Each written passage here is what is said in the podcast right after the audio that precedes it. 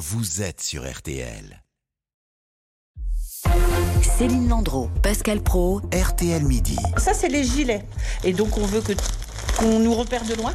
Donc, je vais donner un gilet à tous les manifestants. Et voyez, on n'a pas mis de manche pour que ça aille à tout le monde. Et après, on joue avec les drapeaux. On veut essayer de se montrer quand même. Jocelyne Pchokowski de la CFE CGC Métallurgie en, Ile-de-France qui euh, prépare, vous l'aurez compris, le défilé de demain contre la réforme des retraites. Elle était au micro de, de Julien Fautra. Nouvelle journée de mobilisation euh, donc euh, demain alors que les débats dans l'hémicycle ont repris aujourd'hui. Pour en parler avec nous, Olivier Bost, chef du service politique en direct de l'Assemblée nationale. Bonjour Olivier. Bonjour. Et Nerissa Emani du service économie, notre spécialiste retraite ici à RTL. Bonjour Nerissa. Bonjour. Euh, Nerissa, c'est un, moment euh, charnière pour les syndicats. Euh, demain, on rappelle que c'est la première manifestation à avoir lieu un week-end. Exactement, moment très attendu dans les rues. Première manifestation un samedi depuis le début du mouvement contre la réforme des retraites le 19 janvier. Les syndicats espèrent donc une mobilisation familiale, populaire, c'est des mots qui reviennent beaucoup, rassembler de nouveaux publics qui ne peuvent pas faire grève d'habitude parce que euh, pas de syndicat dans l'entreprise ou par souci euh, financier. Il n'y aura pas de grève à la SNCF demain, donc c'est aussi pour permettre aux opposants à la réforme d'aller manifester en masse.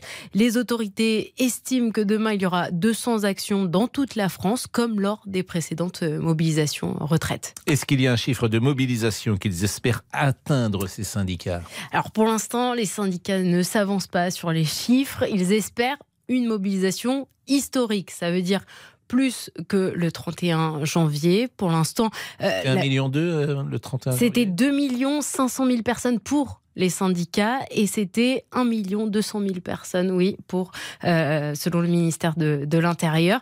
Donc faire plus que le 31 janvier, même si ça veut dire pour les syndicats additionner les chiffres avec euh, la mobilisation de mardi. Ça, il l'avait déjà dit, c'est possible. Euh, mobilisation de mardi qui avait rassemblé moins de monde. Selon nos informations, les autorités attendent demain entre 600 et 800 000 personnes dans toute la France, donc à, peine plus que mardi. Olivier Bost, on vous retrouve à l'Assemblée nationale la nuit dernière, Emmanuel Macron, le président de la République, a appelé à, l'esprit de responsabilité des syndicats pour ne pas bloquer le pays. Il y a une vraie crainte du côté de l'exécutif?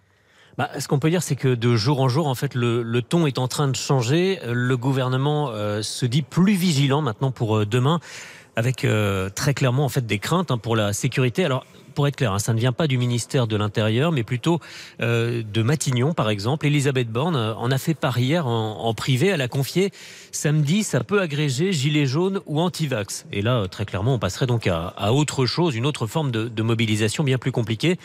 Et effectivement, il faut aussi écouter Emmanuel Macron cette nuit. Il a dit Je sais pouvoir compter sur l'esprit de responsabilité pour que la contestation puisse s'exprimer dans le calme et le respect des biens et des personnes et puis ne pas bloquer le, pays. Ça, c'était hier soir donc à, Bruxelles cette nuit. Et ça peut sembler banal cette euh, parole d'Emmanuel Macron, mais ça, en fait, ça va mieux en le disant. Euh, en le disant, Emmanuel Macron espère que cela va rester comme ça, c'est-à-dire des manifestations calmes, euh, sans, sans gros incidents. Et puis aussi, le gouvernement se montre plus vigilant sur ce que peuvent dire les uns et les autres. Alors, il y a la France insoumise euh, qui joue la, provocation ici à l'Assemblée nationale où je me trouve. Il y a une forme de, violence verbale, très clairement. Et puis il y a des déclarations, par exemple celle de Laurent Berger qui interpelle le numéro 1 de la CFDT, s'est demandé à haute voix pourquoi 300 000 personnes et des violences, les gilets jaunes très clairement, avaient été entendues quand euh, un million et demi de personnes pacifistes ces dernières semaines ne font pas bouger Emmanuel Macron lentement mais sûrement. Donc l'idée de violence inéluctable ou, en tout cas possible s'installe et finit par être redoutée par le gouvernement. Au-delà de la journée de demain et même de celle de jeudi prochain, le 16, tout le monde a déjà euh, en tête les manifestations du mois de mars possibles. Oui, avec le, le 7 mars en ligne de mire, donc retour des vacances scolaires. Le texte de la réforme des retraites sera au Parlement.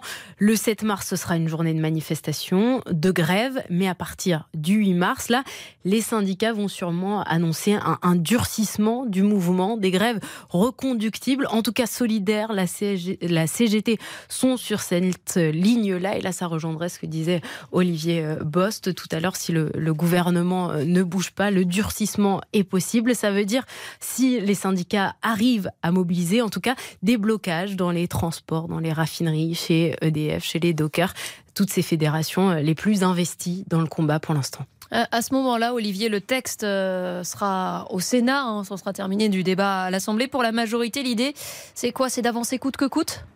Bah, il n'y a pas d'autre choix parce que tout simplement il n'y a pas de, de, plan B dans cette histoire. Alors au Sénat, on le sait déjà, et c'est pas seulement parce qu'il y a un certain nombre déjà largement l'âge de la retraite au, au Sénat, mais euh, y a, ça sera plus calme. Ça sera plus calme. En revanche, le 7 mars, en fait, c'est assez loin. C'est-à-dire qu'on ne sait pas ce qui sera passé d'ici là à l'Assemblée euh, nationale, s'il y a un 49-3, un, un, une adoption sans vote qui aura été euh, dégainée, ou alors si les débats ne seront pas arrivés jusqu'à leur terme, ce qui produira bien évidemment de la, de la frustration. Donc c'est encore difficile et puis à l'opinion aussi, hein, savoir mm-hmm. euh, si les Français seront toujours autant en soutien euh, des manifestations contre la, la, la, réforme des retraites. Donc on ne sait pas, le, le 7 mars, c'est assez loin et on ne sait pas dans quel état on sera à ce moment-là. Oui, on imagine que ces enquêtes d'opinion sont euh, scrutées là aussi de, de, très près par la majorité, Olivier. Oui, bien sûr, euh, avec des chiffres à la fois inquiétants ou en tout cas préoccupants pour le, le gouvernement. C'est ceux qui concernent bien évidemment le soutien aux mobilisations. Un autre chiffre euh, problématique, c'est les gens qui veulent que le pays, euh, qui seraient d'accord avec le fait que le pays soit bloqué, ce qui, euh, ce qui est quand même un, un, mauvais indicateur.